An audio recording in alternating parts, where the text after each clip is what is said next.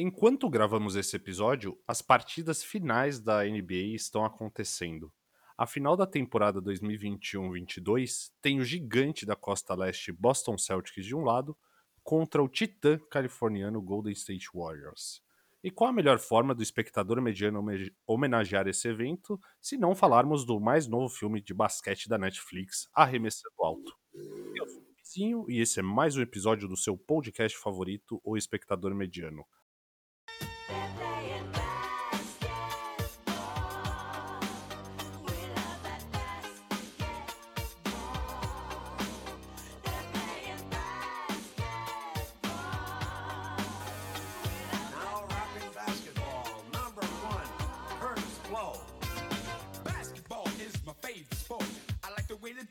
Ao meu lado está Mãozinha.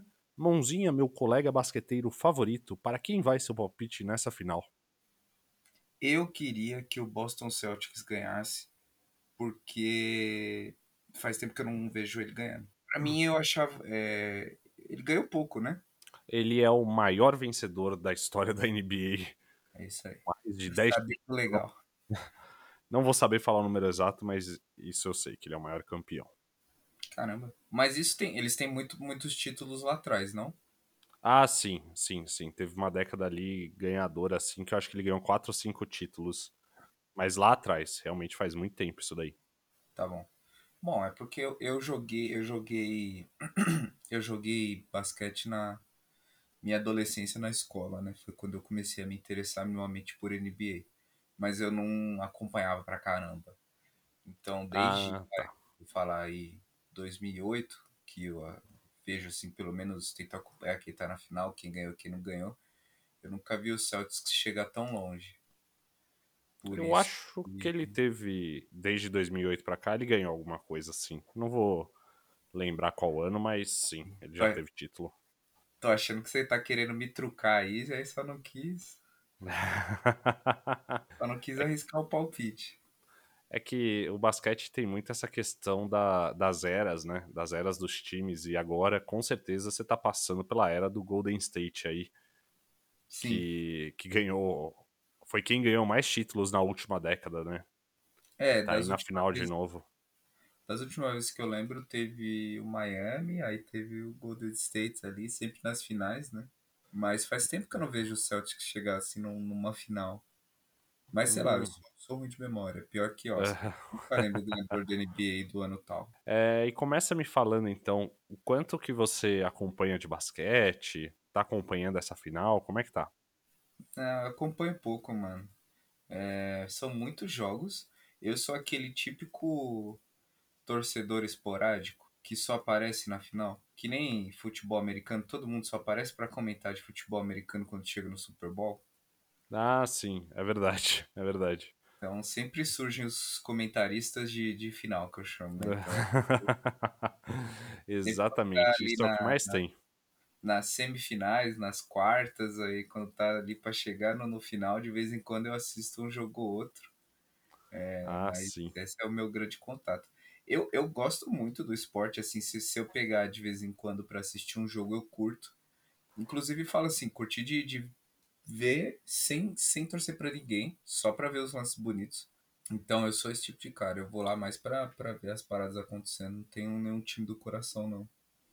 E você? É, eu acho que você resumiu bem também a minha a minha interação com o basquete. Eu também sou esse torcedor de, de final apenas. Assisto a partir dos playoffs, a temporada regular.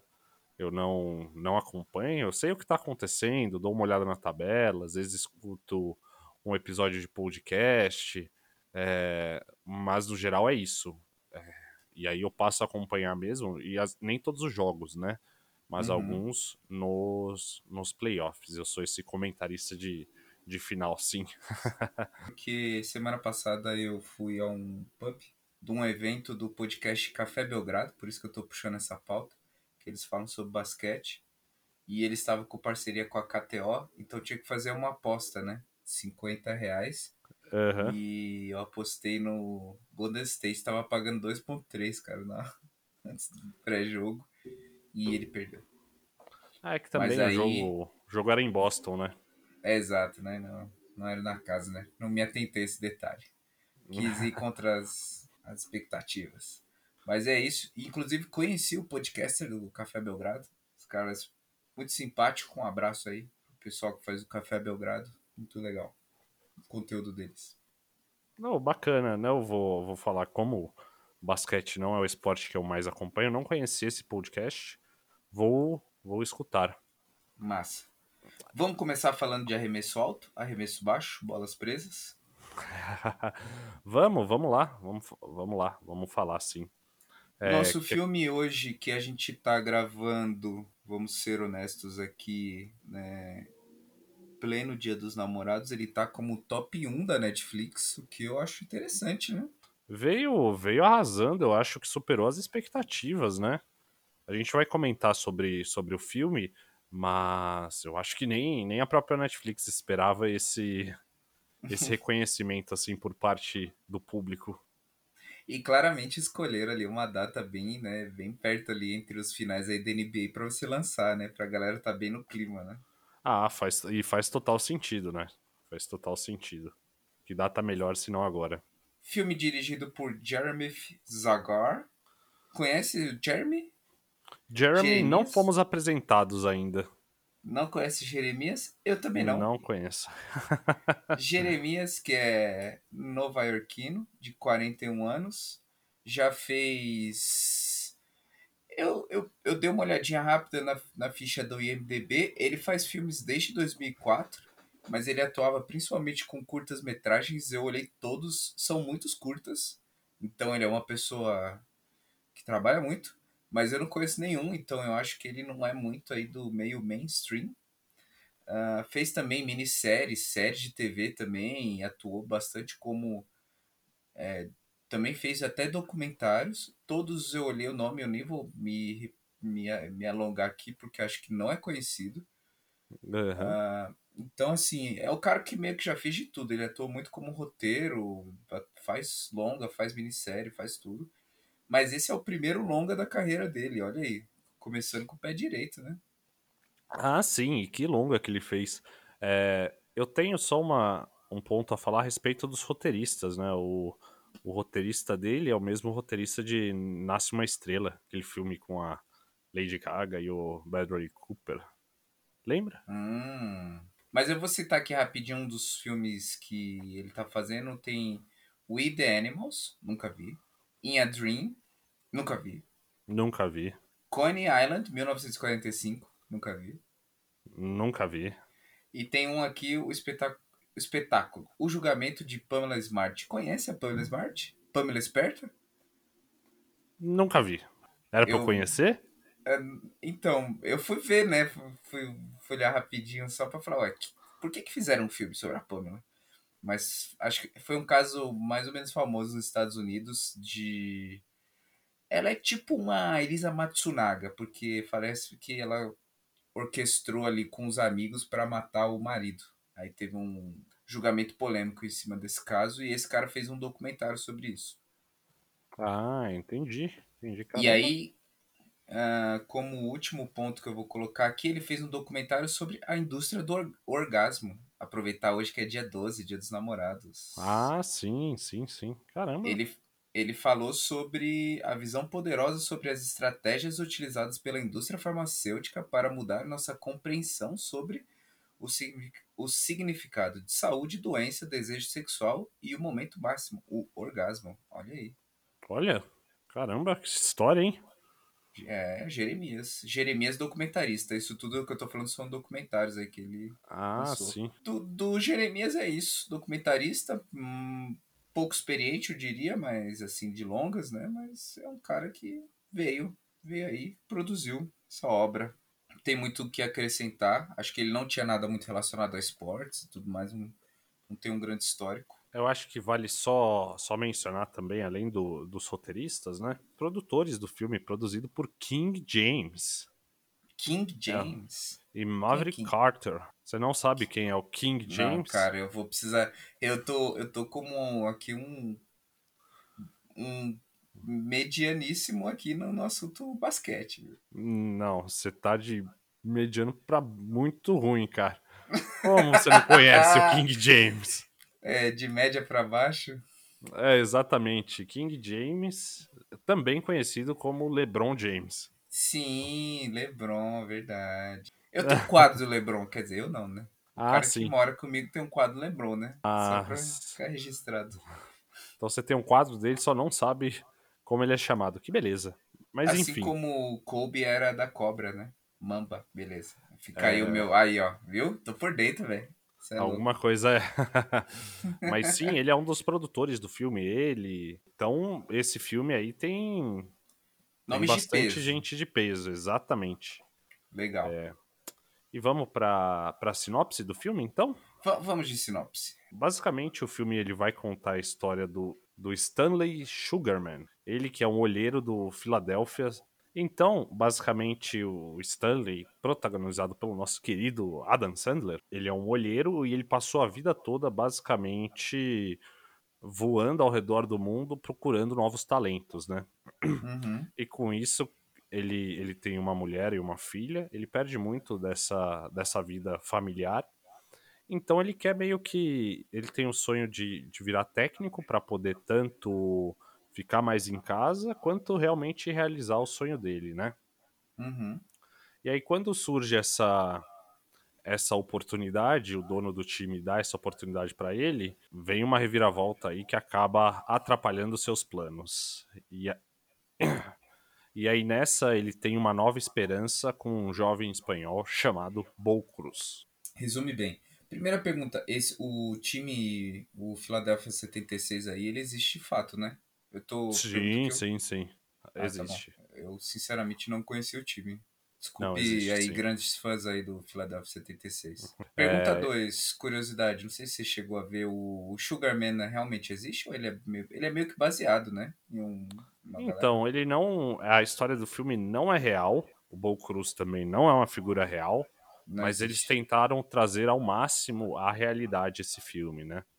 É, Uhum. inclusive, a primeira, primeira curiosidade aí que o Adam Sandler é um grande fã de basquete, né? Até por isso ele também ajudou na produção. É, eu vou, eu vou puxar uma coisa que eu até dei uma lida em relação a isso. O, eu esqueci de falar que eu tava falando do, do diretor, o Jeremias. O Adam Sandler que, que es- esbarrou com ele, né, e convidou ele pra gravar. E ele não tava muito à vontade, não tinha muito interesse em gravar em relação a basquete. Mas o Adam Sandler convenceu ele, e o Jeremias começou a ver uns, uns umas gravações específicas de NBA, de arremesso, assim, ângulos de arremesso, e ficou fascinado assim, com o tema, e aí ele decidiu seguir com o filme. Então, o filme não exi- existiria sem o Adam, nosso querido Adam. Ah, sim, e que. Vamos falar da atuação depois? Já quer falar agora? Ah, já agora. Então tá, vamos lá. Antes de- da gente entrar pra spoiler, né, da história propriamente em si. É, Uhum. Que atuação dele, hein? Muito boa atuação. A Dan Sandler aí se mostrando um ator de, de peso também para drama, né? Não só naquelas comédias que a gente dá muita risada. Exato, né? Mostrando que acho que desde Joias Brutas e a gente já tinha visto um pouquinho do Adam Sandler fora do ambiente que a gente está acostumado a ver os filmes do Adam Sandler. Ator de com vários aspectos aí que pode atuar em diferentes tipos de filme, né?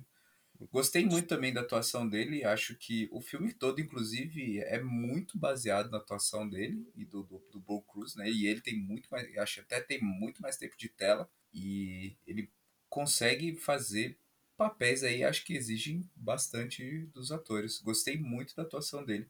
Vou falar aqui, inclusive, que a atuação dele é a melhor coisa do filme, hein? Já vai o feedback sanduíche aqui. Olha, olha que é. Eu acho que tanto a atuação dele segura bastante o filme, quanto o roteiro em si. E o filme, querendo ou não, ele é um presente para o fã do basquete, né? Porque todos os jogadores que aparecem ali realmente jogam na NBA. Eles não pegaram atores, pegaram jogadores. E que presente para quem gosta da, da NBA e ver seus grandes ídolos ali no filme, né? Reuniu ah, uma constelação de astros. Ah, isso que eu ia te perguntar, é. Eu, eu imaginei que alguma galera era, era dali, mas ah, no final do filme ele mostra um pouquinho os atores, né?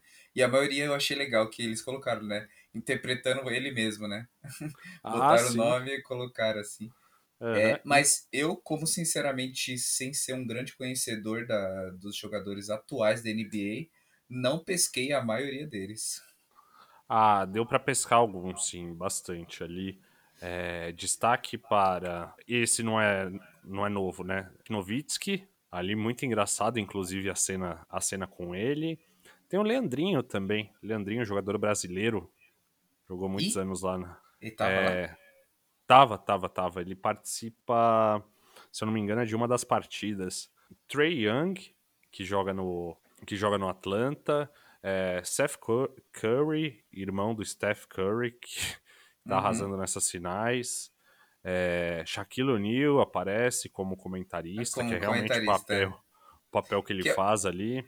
É o que ele faz atualmente, né? Ele realmente é, comentarista. Inclusive o manager do Boston aparece, ele é realmente um dos managers do Boston ali. Tá, então todo mundo lá não eram atores. Sim, inc- inclusive os donos de time são exatamente os únicos atores mesmo são. Ah, inclusive o Bowl, ele joga pelo Utah Jazz. Puta, se- obrigado. Eu já, eu já ia chegar nesse ponto. Ia te perguntar. O Bowl, com certeza, tem que ser um jogador da NBA que tava fazendo ali só um papel, porque eu acho que ia ser muito difícil eles caçarem algum ator com, a, que, é, com aquela, aquele porte físico pra fazer as cenas. É, é, exatamente, exatamente. Até um dublê seria difícil, né? Exato, ia ser, meu, imagina, pra gravar ia ser horroroso. Então eu imaginei que ele especificamente era jogador de, de um time e tava gravando. É, ele joga onde? no Utah Jazz. Mas enfim, eu acho que esse é um dos pontos altos. O fã do basquete vai adorar esse ver seus grandes Uhum. ídolos ali reunidos no mesmo filme. É a mesma sensação que os, os fãs da Marvel sempre ficam fazendo quando eles veem um filme e tem pequenas referências aí a outros atores, assim, quando acontece, o pessoal, ah, ali, ali, os easter eggs. Definição precisa, é exatamente isso. Ou quando você vê num Vingadores ali todo mundo reunido, né? Então, é, a sensação é a mesma. Para fãs da Marvel, vocês entendem agora o que é o arremessando alto para os fãs do basquete. Boa. É isso, vamos fazer bom importante esse paralelo. Aham. O título, quero te perguntar. Eu tava vendo, o título em inglês é Hustle, né? É, Hustle, que é como se fosse, tipo, fazer uns corres, quem faz seu corre. Ah, tá. É, Eu- eu tipo, fiquei- é mais ou menos isso. Ah, tá. Porque eu achei que Hustle, eu até achei que era olheiro, né? Em inglês eu fui pesquisar e não era. É, Hustle é outra coisa. Totalmente diferente. Eu entendo a escolha da tradução, arremessando alto pra, pra falar de basquete, né? Faz sentido. Não tem nada a ver com Rus, uh, Hustle, mas É, tá dentro, né? Pelo menos não colocaram nada, sim, totalmente nada a ver. É porque se fosse traduzir Hustle só até o, até o. é, vamos. Você quer falar mais um pouco, sem spoiler? Quer entrar na história? Como você quer fazer? Não, acho que a gente pode pular pra parte tubarão do spoiler vem aí. Continue a nadar, continue a nadar. First rule of Fight Club is do not talk about Fight Club. Tadinho caralho, meu nome agora é Zé Pequeno, porra.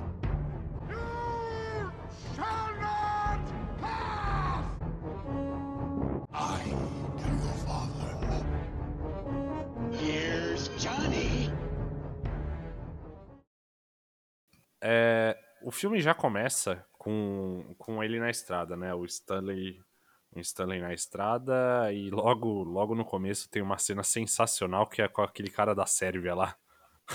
Sim. Que inclusive ele é jogador? jogador. Ele é jogador é, também. Isso que eu Ele é queria jo- te perguntar. Porque na, na NBA você tem um limite do draft. Você precisa ter Hum. até 22 anos, né?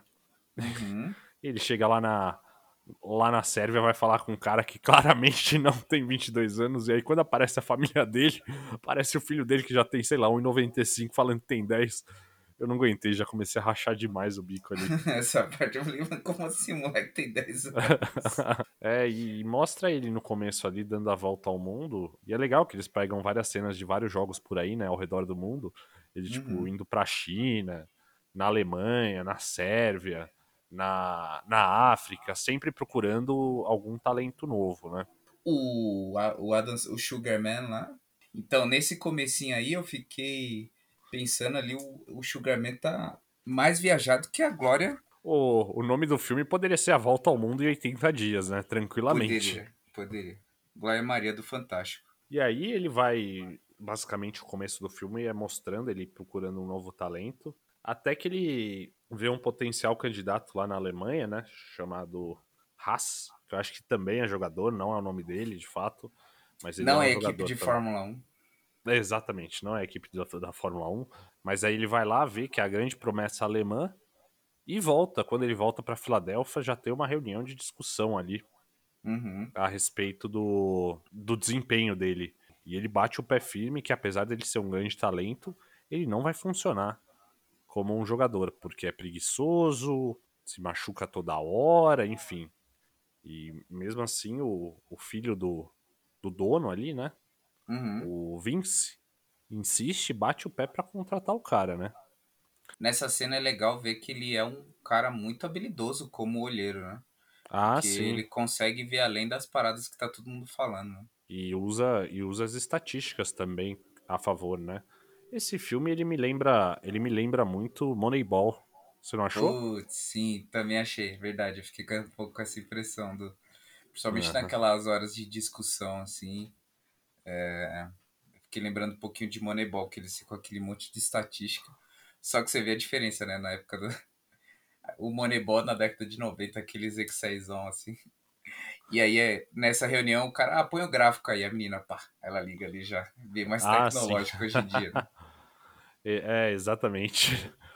Então, é basicamente assim, que começa e aí o dono do time, que lá, só pra lembrar, né, são, são franquias e cada franquia tem realmente um dono específico, algum bilionário excêntrico norte-americano é literalmente o dono de um time. O Stanley tem tanta moral que ao invés de ouvir o próprio filho, o dono do time escuta ele e resolve não trazer esse cara.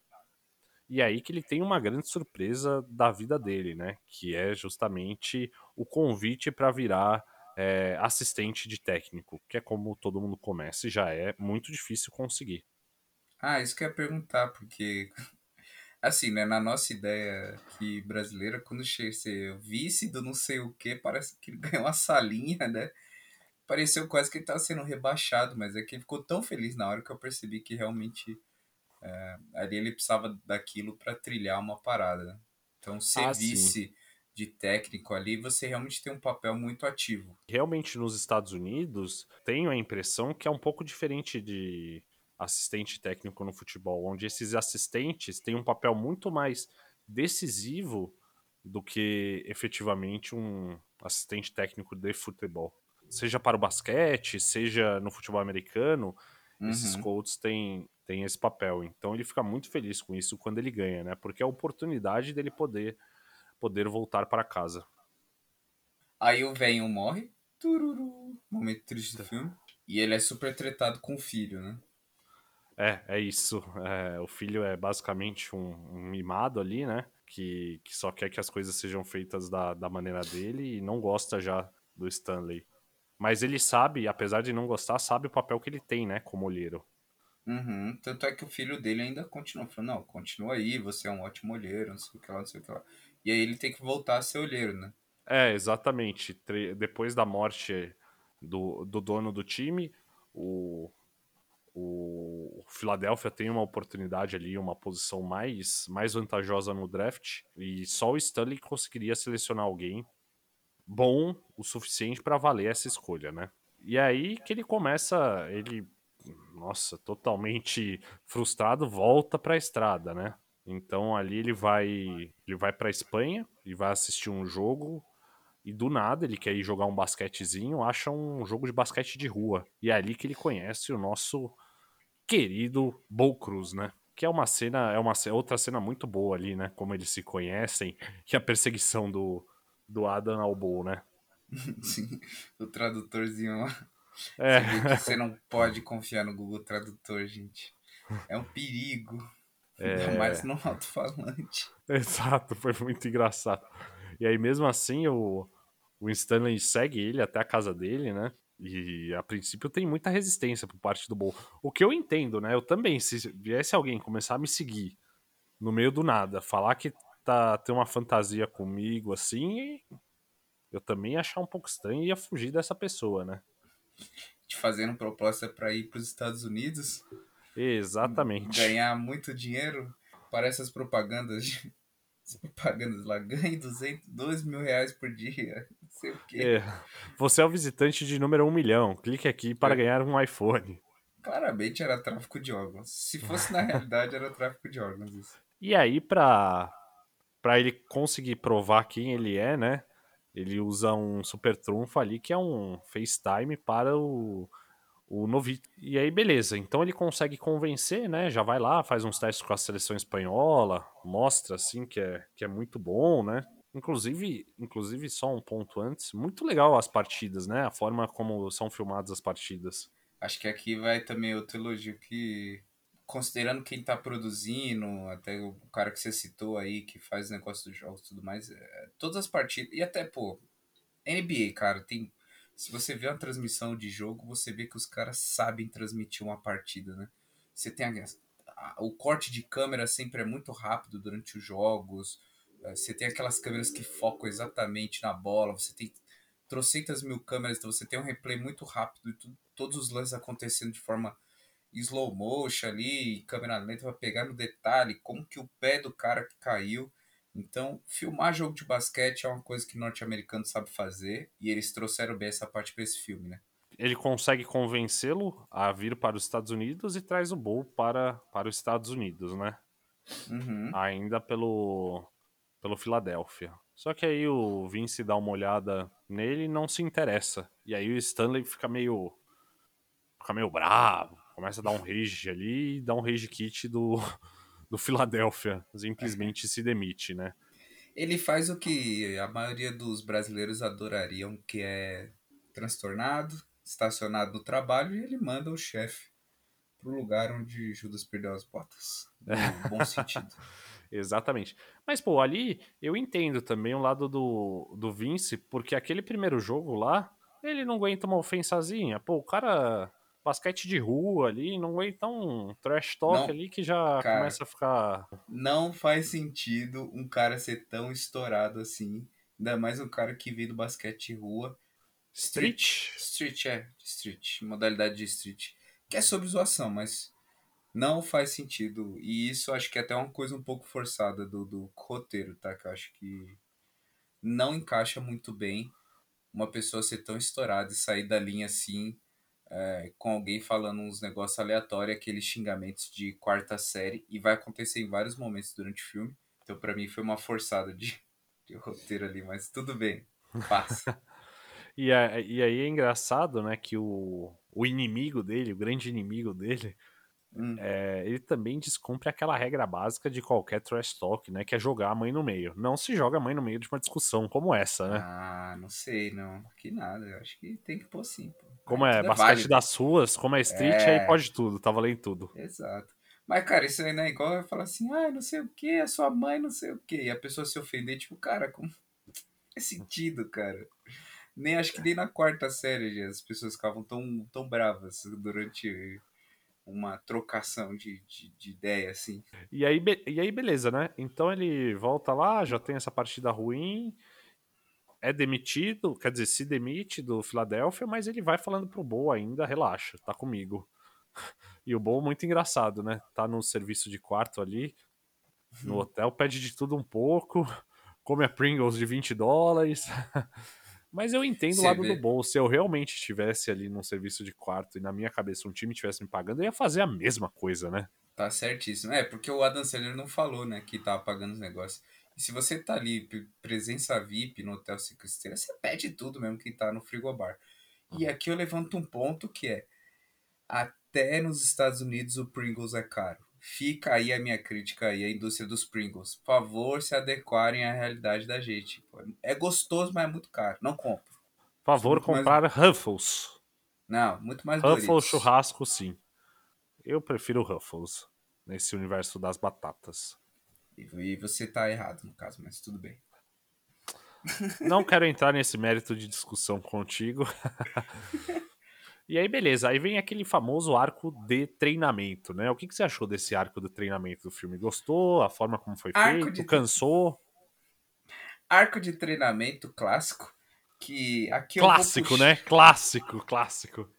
Vou puxar aqui, né, que eu, eu tava tentando lembrar, eu acho que eu vi isso daí, olha só, eu vou- muitos anos atrás, quando eu li O Monge Executivo, tem um capítulo que ele fala disso, que é o treinamento do do Rock Balboa de dois minutos. No Monge Executivo ele fala que quando você tá assistindo um Aham. filme, sempre quando tem um treinamento, mostra ali do, dois minutinhos só a pessoa treinando, correndo, suando, vários dias, e você tem essa impressão de passar de dia, e você acha que está preparado. Esse era o treinamento, do, esse era o, a crítica do monge executivo. Não quero falar disso, mas o meu ponto é, é muito classicão, todo filme de esporte, de, de, de superação, tem essa ceninha de treinamento de corrida. Desde, E o que eu- desde rock. Exatamente, desde Rock fazendo a mesma coisa aí. E é na Filadélfia também, né? Só pra lembrar, que é onde se passa o Rock. É, Mas eu achei longo esse arco de treinamento, né? Não demora dois minutos, demora, sei lá, pega uns bons 20 minutos, meia hora aí esse, esse arco, né? Ele treinando. É, não mostra É. muito tempo. E aqui os ouvintes que acompanham a gente, vou perguntar pra você, você achou que faltou um treinamento de corrida atrás da galinha? Faltou um treinamento de corrida atrás na galinha, com certeza. Acho que o Adam, o Stanley, não tinha não tinha visto o nosso top 10 melhores filmes de galinha, né? Exato. E talvez não seja fã de rock, né? Ter assistido É. rock, não, não viu ali o potencial de você treinar pra pegar uma galinha. Porque um jogador de basquete consegue pegar uma galinha, ele tá pronto pra NBA, viu? Tá. Com certeza. E, e eu gostei, eu gostei, na verdade, do arco de treinamento, que além dessa. do caso clássico de corrida, mostrou uns treinamentos específicos também, né? Que eu não conhecia. Por exemplo, aquele lá de ficar. Que bate um vento num negócio, ele tem que ir lá recuperar pra buscar. Aquele lá que ele treina o pulso dele, aquele do pneu. Eram coisas que eu não, não conhecia, assim. E foi. Eu acho que deve, deve ter algumas coisas parecidas, né? Eu acho, minha impressão, pareceu que é exatamente aquilo que eles treinam, né? Aham. É, E aí, beleza. Passa esse caso, caso clássico, assim, de, Uhum. de treinamento, né? Depois, é, tá chegando perto do draft, só pra lembrar, né? Esse tempo de treinamento, ele mostrou seis semanas aí em 20 minutos de filme. É bastante, né? Não, E é bastante, agora? eu achei bastante. É, e, e, sinceramente, é, não sei, eu não, não acho que o cara melhorou pra cacete em seis semanas de treinamento físico. Acho que talvez ele tenha melhorado um pouco a aptidão ali de controle de bola e tudo mais, mas enfim. E na vem o corrida, do- né? É, e aí vem o draft.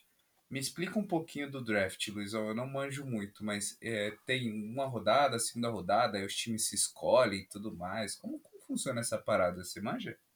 É, vamos lá, vamos falar do, do draft um pouco. Sim, manja um pouco. É basicamente é muito parecido entre os esportes americanos, né? Então, tanto a NBA quanto o futebol tem tem esse draft, né? O draft como que funciona? Para você meio que equilibrar a- as ligas, então os times que, que vão, pior, vão piores têm direito a terem as primeiras escolhas dos calouros dos anos seguintes, né? E todo mundo Hum, acompanha esse o college, né, principalmente, de forma muito muito próxima para realmente porque vale muito um draft bem escolhido. Tanto que às vezes você tem troca de jogadores que inclui draft, a posição do draft na troca assim, pra você ter uma ideia do tamanho da importância Como assim? importância dele. Por exemplo, você quer fazer uma troca entre jogadores, mas aí o, o jogador que eu tô te dando, ele não é tão bom assim. Aí o que, que você fala? Ah, é, além do meu jogador, eu te dou também a minha posição no draft. Então, você que era, sei lá, 15 no ranking, você vai pra terceiro. Uhum. E, e realmente é uma forma de descobrir bons talentos ali e baratos, né?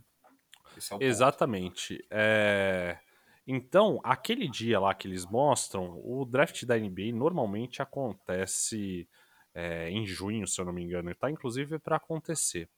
Uhum. E, e esse evento que a gente viu ali ele participando acontece no mês de maio. E o que, que é, né? É realmente para o país começar a conhecer aqueles jogadores. Então você tem testes médicos, né?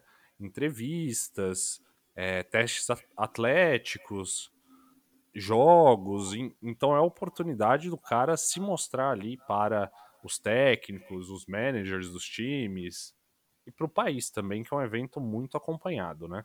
E aí tem a primeira rodada, tem os, os times que vão pior escolhem, e aí acontece a segunda rodada, times bons escolhem, é isso? É, é, na primeira. Na verdade, são, são rodadas, você passa por todo mundo, todo mundo escolhe, e depois tem a próxima rodada onde todo mundo escolhe, e assim sucessivamente, né? É, e tem alguns. Eu não sei, deve ter a estatística com certeza de como esses jogadores costumam performar, né? Assim que, que escolhidos, mas tem alguns casos clássicos de gente que demorou para ser escolhida no draft e mesmo assim arrebentou, né? É, por exemplo, aí eu vou jogar pro futebol americano, o Brady foi uma escolha de draft bem longe assim do que das primeiras posições, né? Ah, saquei. Esse é um É, então caso você bem clássico.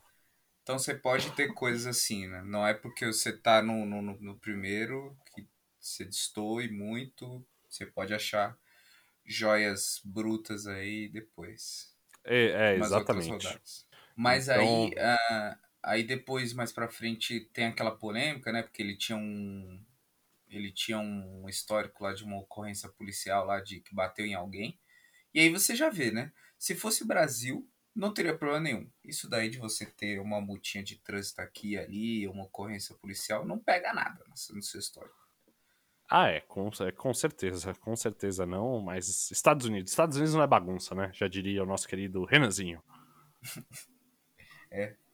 Você vê que você não pode nem arranjar uma briga de bar que pode ferrar sua carreira. É, Imagina. exa- que absurdo, né? Os caras não têm carnaval direito, é isso que acaba Hum. deixando tudo diferente. E aí ele É. não quer, e aí ele não quer ser divulgado pe- pelo, pelo draft, né? Até que a filha do Adam Sandler tem uma boa ideia. E a gente vê mais uma vez o grande poder do TikTok. Ah, sim, com, com certeza, com certeza. é, mostra a força dessas redes sociais aí novas, né? Que os jovens estão e os velhos não. Você vê que nada como um viral ali.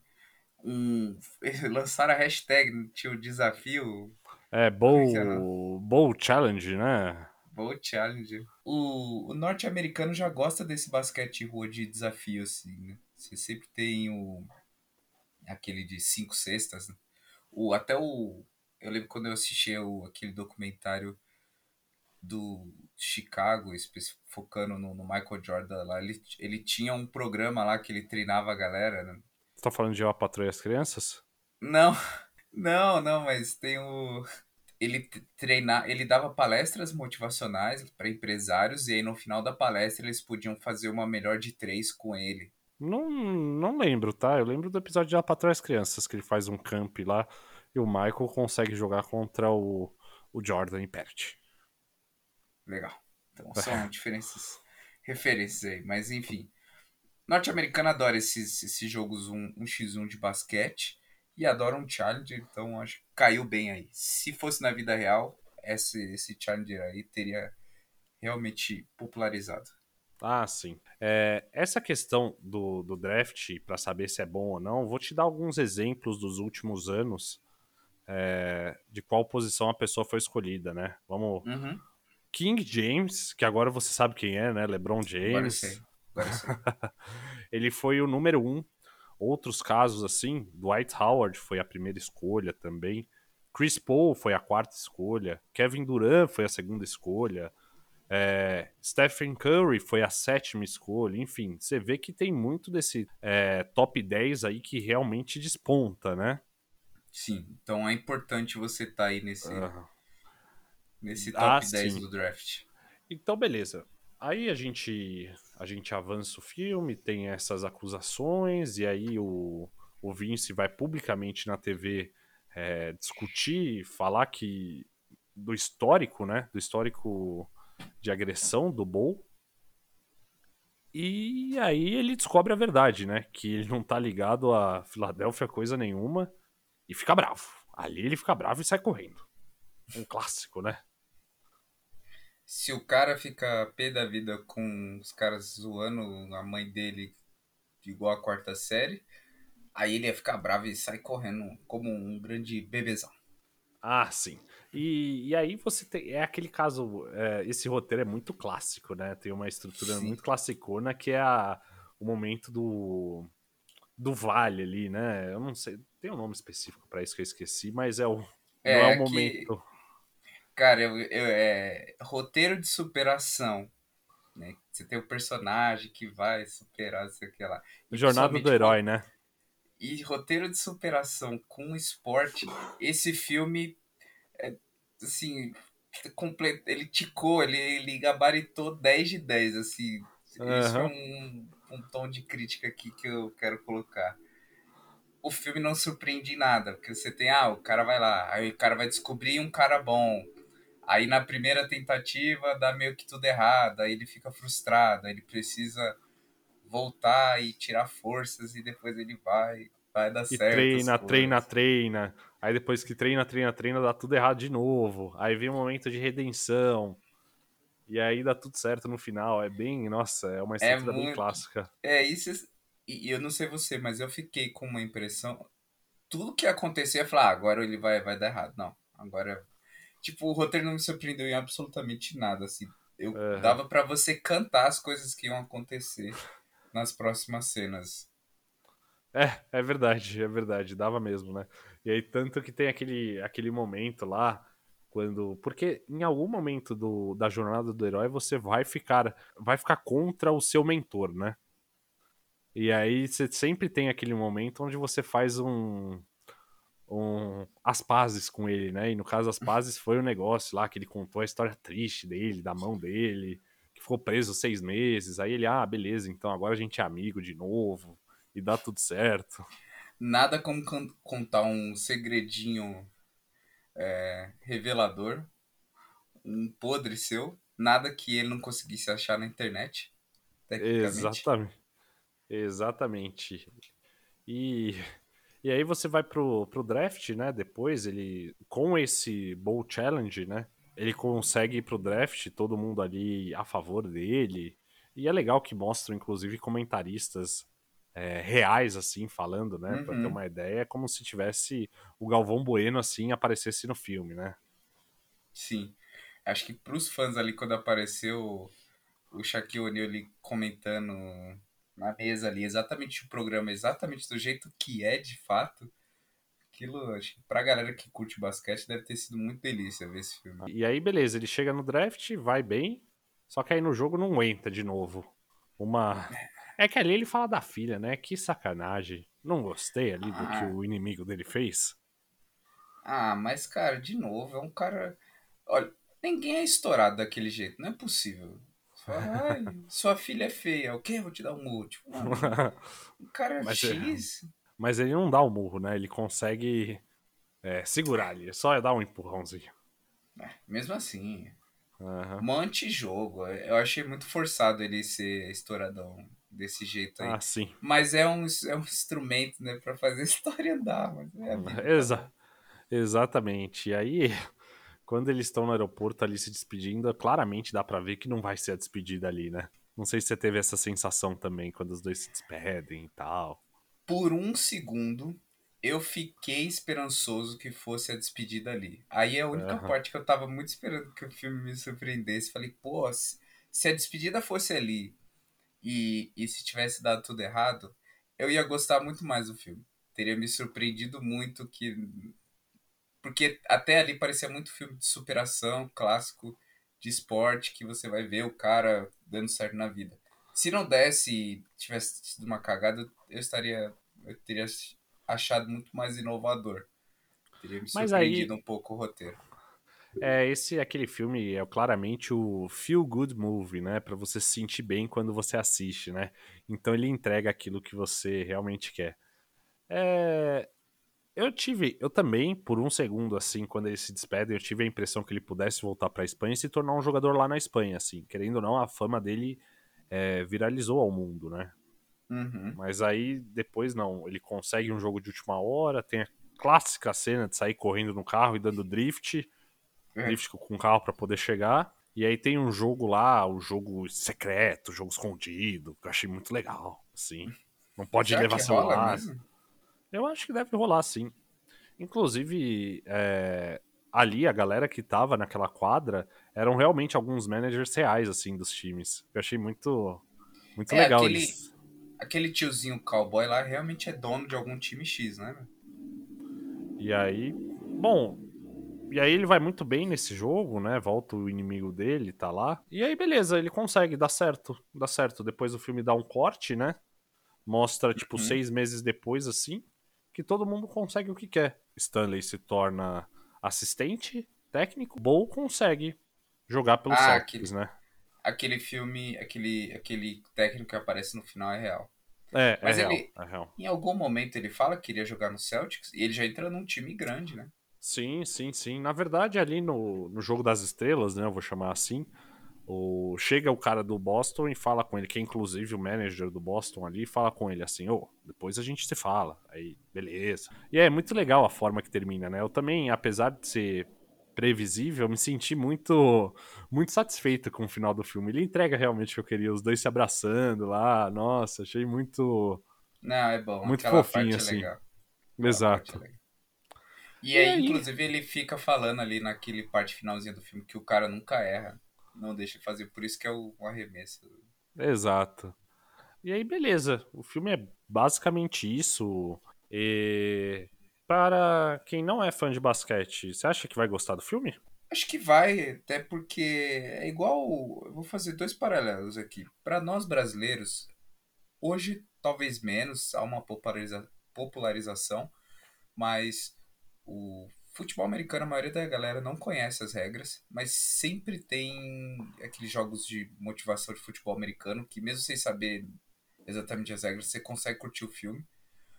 Ou também jogos de pôquer. Eu já vi uns de pôquer assim, nunca entendo nada, mas você, você saca o que vai acontecer. Quando o cara tá Ah, blefando, sim. tá blefando. Exato. É, então, assim, mesmo pra quem não curte, ainda assim é um filme de esporte, é um filme de superação que sempre, com, como você falou aí, boas energias, um good vibes aí. Então é legal. É, não, é um filme, é um filme bom assim pra você assistir num, numa sexta noite com a sua com a sua namorada ou mesmo com a família num domingo. Funciona, ó, certinho. Exato. E eu, eu queria te fazer uma última pergunta antes da gente seguir pro quadro Frases do Filme. É... A crítica dele tá muito alta, assim. O pessoal tá realmente gostando muito do filme. Você acha que merece? Eu acho que é nota tipo 9, assim, no Rotten Tomatoes, 90% de aprovação. É um negócio bem alto, assim, tanto da crítica quanto do público, tá? Jesus, nossa, não. Acho que não. É, Eu vou falar que é, é, é um filme pra norte-americano, não sei, cara. É, talvez pra pra nós aqui que não temos tanta ligação com basquete, talvez não role. Por isso que o pessoal talvez esteja gostando tanto, mas eu não acho de longe, não é um filme pra tudo isso. É um filme bom. Tipo, é ok. Aham. Mas, por exemplo, não, eu vou falar aqui, a Dan Sandler, por exemplo, eu elogiei muito a atuação dele, acho que tá muito bom. Carrega o filme nas costas, mas não é um Joias Brutas. Joias Brutas é infinitamente melhor. Você acha, inclusive, a atuação dele melhor? Sim, mas característica. Ai, ele, ah, é que ele tem aquelas frases motivacionais clichês lá que eu não gosto muito. Então fica, fica um pouco vazio, eu acho. Esse papel de coach, sabe? Aham. motivacional, assim, é para mim meio meh. É que a gente já teve muito, acho uma, é uma forma um pouco esgotada em relação aos filmes, sabe? A gente já teve trocentos mil filmes de esporte que tem um coach lá motivacional. Ah, sim. É, eu vou. Acho que até eu acabei adiantando aqui o... a nossa nota do filme, né? Depois a gente parte para frases do filme, né? Claramente me- eu fiz esse. Eu atropelei Me- a ordem aí. Meti o pau. Então vamos puxar o, fra... o, a- o quadro Frase do Filme. Não, calma aí, calma aí. Você vai puxar o frases do filme e aí depois eu volto com a minha opinião, então?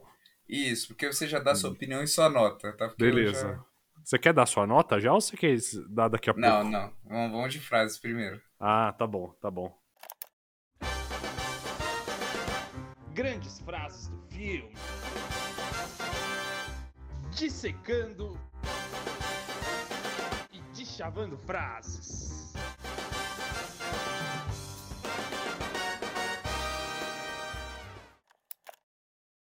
E qual frase você escolheu desse filme Espera. motivacional aí? Esse filme de herói? Qual foi a Um frase? filme, filme motivacional, eu escolhi uma frase motivacional. Espero que você não tenha roubado minha frase. Eu peguei aquela que ele vai mal lá no primeiro draft.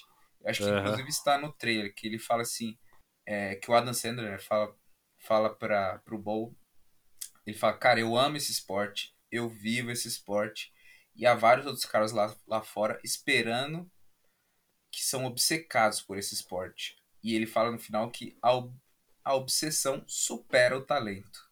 Olha aí que bonito. É uma é aquela frase clássica, né? É a jornada do Rock Lee, né? Dá pra fazer essa Obrigado. Obrigado. Eu você como um bom naruteiro, eu ia puxar essa pauta também. É o caso clássico ali, o Boa é o nosso Rock Lee, né? Isso aí. O treinamento vai superar o talento natural. Toda vez que o, o trabalho duro supere. Esqueci a frase, deixa pra lá. Que ele Mas fala sim, é o, isso. o esforço vai superar o talento, então ele fala sobre isso, você ser obcecado e viver aquilo. Ah, e acho que representa bem esse filme, é, essa mensagem motivacional sempre muito, muito, muito, muito ligado a esportes. Então acho que faz bastante sentido e resume bem a ópera. E qual é a sua frase? Que bom que você não roubou minha frase dessa vez, né? É, eu, vou, eu vou pegar uma frase que eu acho que resume resume bem qual que é o sentimento do, do Stanley ao longo do filme, né? Em um diálogo com a esposa dele, ali eles estão em casa, né? Ela, ela pergunta assim: Ah, então quer dizer que você vai simplesmente desistir do seu sonho, né? E ele responde: Ah, caras na casa dos 50 anos não têm sonhos. Eles têm, eles têm basicamente pesadelos. E só teve um, uma pessoa que sabia o que eu era capaz e essa pessoa morreu, né? Falando ali a respeito do, do dono do time. E eu acho que esse filme ele mostra justamente o contrário, né, dessa frase. Na cabeça dele ele não tem mais é, sonho, mas ali com o Bowl é a última esperança que ele tem para fazer dar certo o sonho dele, que era ser ser técnico. E como realmente é um feel good movie, ele vai entregar isso daí pra gente. É uma boa. Pô, legal. Uhum. Então agora é, vamos para o quadro Dirige ou Capota. Dirige ou capota? É, como eu já adiantei aqui, é, por mais que foi o famoso realmente feedback sanduíche, né? Comecei falando super bem do filme e daqui no finalzinho, um pouquinho antes, eu meti o pau aqui em alguns pontos. Vou resumir rapidinho, já falei bastante, é, mas de novo, acho que é um filme um pouco clichê, toda nessa parte de roteiro, segue muito uma fórmula já muito desgastada. Tem muito cara de filme de sessão da tarde de esporte, e aqui qualquer. Tem mil filmes que vão seguir essa ideia. Eh, é legal por ser basquete, que é um tema particularmente que eu, eu gosto, eu especificamente, mas. ah, eu, eu acho que eu até capotaria esse filme, tá? Sério? Então, Caramba! Caramba, sou- eu tô surpreso agora. Não, eu capoto, cara. cap- É que assim, eu acho que a única coisa legal daí, legal, legal daqui, é, é a atuação do Adam Sandler. É porque, de novo, filme de basquete, filme do cara entrando, se esperando, entrando no NBA, sei lá, a gente já tem uns por aí. Então, e, e- essa atuação do Adam Sandler você já tem em outros filmes, de novo, como Joias Brutas.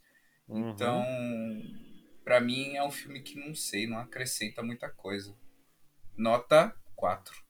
Eita, caramba. Achei que você fosse dar uma nota maior. É, no meu caso, eu dirijo o filme. Eu realmente gostei, assim. Foi um filme que passou, passou muito rápido. Aspecto negativo, que não é nem tão, pra mim, não, não é negativo, assim. É esse roteiro clichê. Realmente tem no checklist Jornada do Herói, filme clichê. Esse daí tica todos praticamente, né? o protagonista, que é um diamante bruto, vem seu mentor é, chamá-lo para seu verdadeiro para seu verdadeiro propósito de vida. e precisa passar por uma jornada de treinamento, onde essa jornada de treinamento não é perfeita. Há, há vales, há momentos ruins e tristes, e onde você vê uma redenção. Depois dessa redenção vem um ponto mais baixo ainda, para no final. É... Para no final dar tudo certo. Porém, apesar disso, eu gostei muito, assim, eu acho que o fanservice que esse filme fez com jogadores de basquete funcionou muito, tá? Se fossem atores é, fazendo aqueles papéis, eu acho que não ia funcionar tanto. É um presente para o fã do basquete esse, esse filme, assim, a quantidade de estrelas que ele juntou. É, e a atuação do, do Adam Sandler também carrega o filme aí, com certeza, ele mostrando mais uma vez que é um bom ator de drama. Então, por isso, minha nota é 7. 7. Eu acho que vale a pena todo mundo assistir esse filme quando estiver de boa, em casa, enfim. Assista esse filme. Para os dicas culturais da semana. Depois de tanto falar aqui, eu vou roubar e eu vou falar, porque minha dica cultural da semana é: se você gosta da atuação do Adam Sandler vai me xingar por causa da minha nota, vá assistir Joias Brutas. Essa é a minha dica da semana. Hum, Também está na Netflix. Filme que conta a história de um judeu que é dono de uma casa de penhora que é viciado em apostas.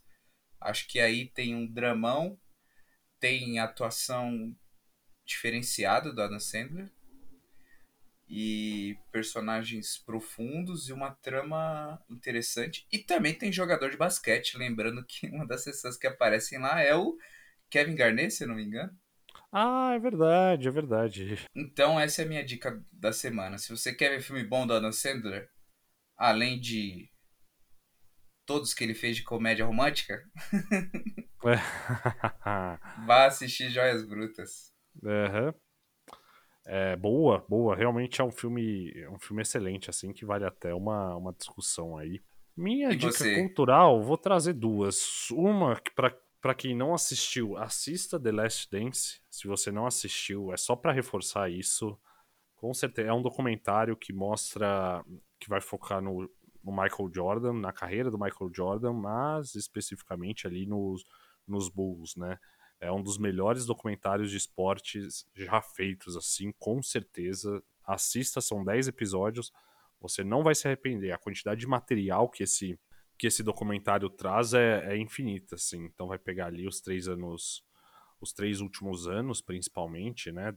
E o que eles chamam de The Last Dance, que é o último ano ali do, do Bulls campeão, assim. Bom, beleza, esse é se você não assistiu, mas eu acho que uma coisa que pouca gente tenha visto é um documentário que também está na Netflix chamado Perdedores.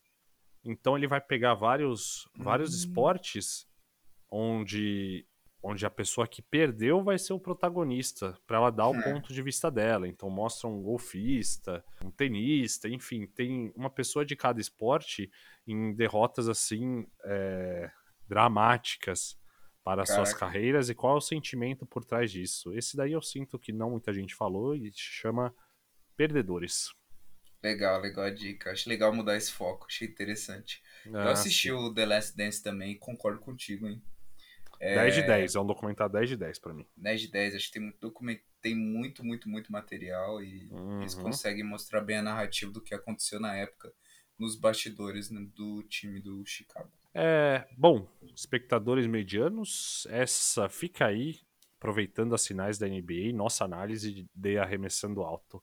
Como vocês viram, apesar das nossas opiniões divergentes, é, eu acho que vale a pena dar uma chance para esse filme.